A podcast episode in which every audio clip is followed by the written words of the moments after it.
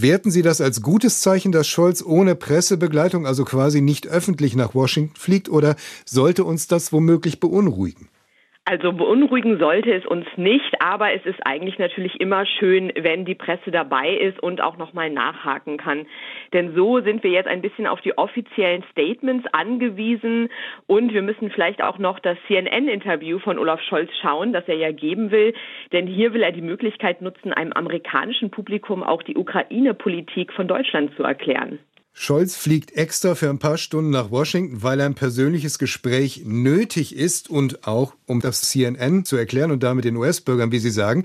Der amerikanische Deutschland-Experte Jeff Radke von der Johns Hopkins Universität sagt, Scholz sei sehr gut im Umgang mit Verbündeten. Wir hören uns das mal an der Versuch von Olaf Scholz, neue Brücken zu bauen und direkt im Gespräch mit amerikanischen Verantwortungsträgerinnen und Trägern die deutsche Sicht zu erklären, ist ein ganz wichtiges Unternehmen. Und das tut den Beziehungen zwischen USA und Deutschland sehr gut, weil es immer wieder Leute gibt, die diese Verbindungen in Frage stellen. Dieser Radke war immer mal Vize-Stabschef beim damaligen NATO-Generalsekretär Rasmussen, ist also drin im Thema.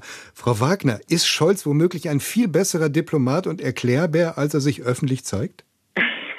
Also Olaf Scholz hat ja auch seinen eigenen politischen Stil. Er ist einfach auch abwägender. Der lässt sich nicht gerne so treiben vom öffentlichen Druck oder den öffentlichen Entwicklungen. Und Olaf Scholz schätzt ja auch Joe Biden sehr und die transatlantischen Beziehungen. Also man hat eine sehr gute Arbeitsbeziehung, aber ich würde gleichzeitig doch anmerken, dass man jetzt reist in die USA. Es gab ja anscheinend auch einen Apriltermin, der vorgeschlagen wurde mit einem größeren Programm.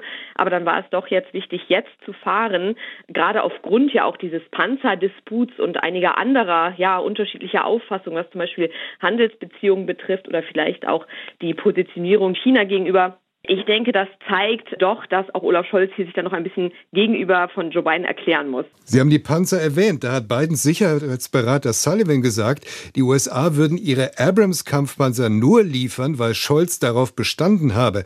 Ist unser Bundeskanzler wirklich in der Lage, die USA zu nötigen oder ist das nur eine Ausrede aus Washington?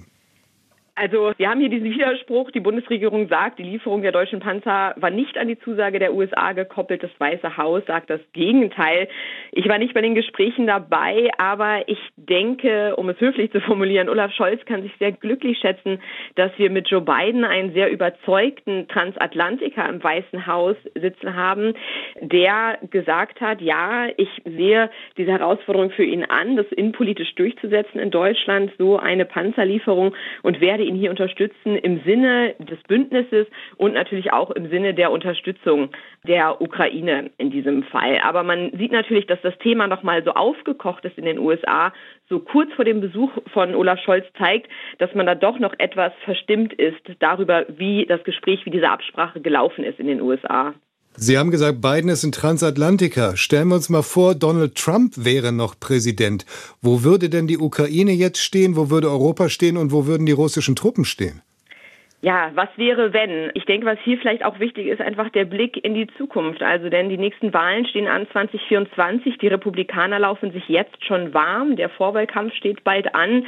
Und es wird auf keinen Fall eine zukunftsfähige Strategie sein für eine deutsche Außen- und Sicherheitspolitik, darauf zu hoffen, dass wir immer so einen Transatlantiker wie Joe Biden im Weißen Haus finden und sich auch daran zu orientieren, beziehungsweise hier auf Rückendeckung zu hoffen. Denn die USA würden sich auch lieber auf China, auf den Indo-Pazifik konzentrieren. Hier erwartet man auch einfach mehr Engagement von Deutschland in Europa, in der NATO. Das heißt, es braucht eigentlich eine nachhaltige, souveräne deutsche und europäische Sicherheitspolitik, die gefördert werden muss, auch finanziell, dass man nicht von den USA abhängig ist.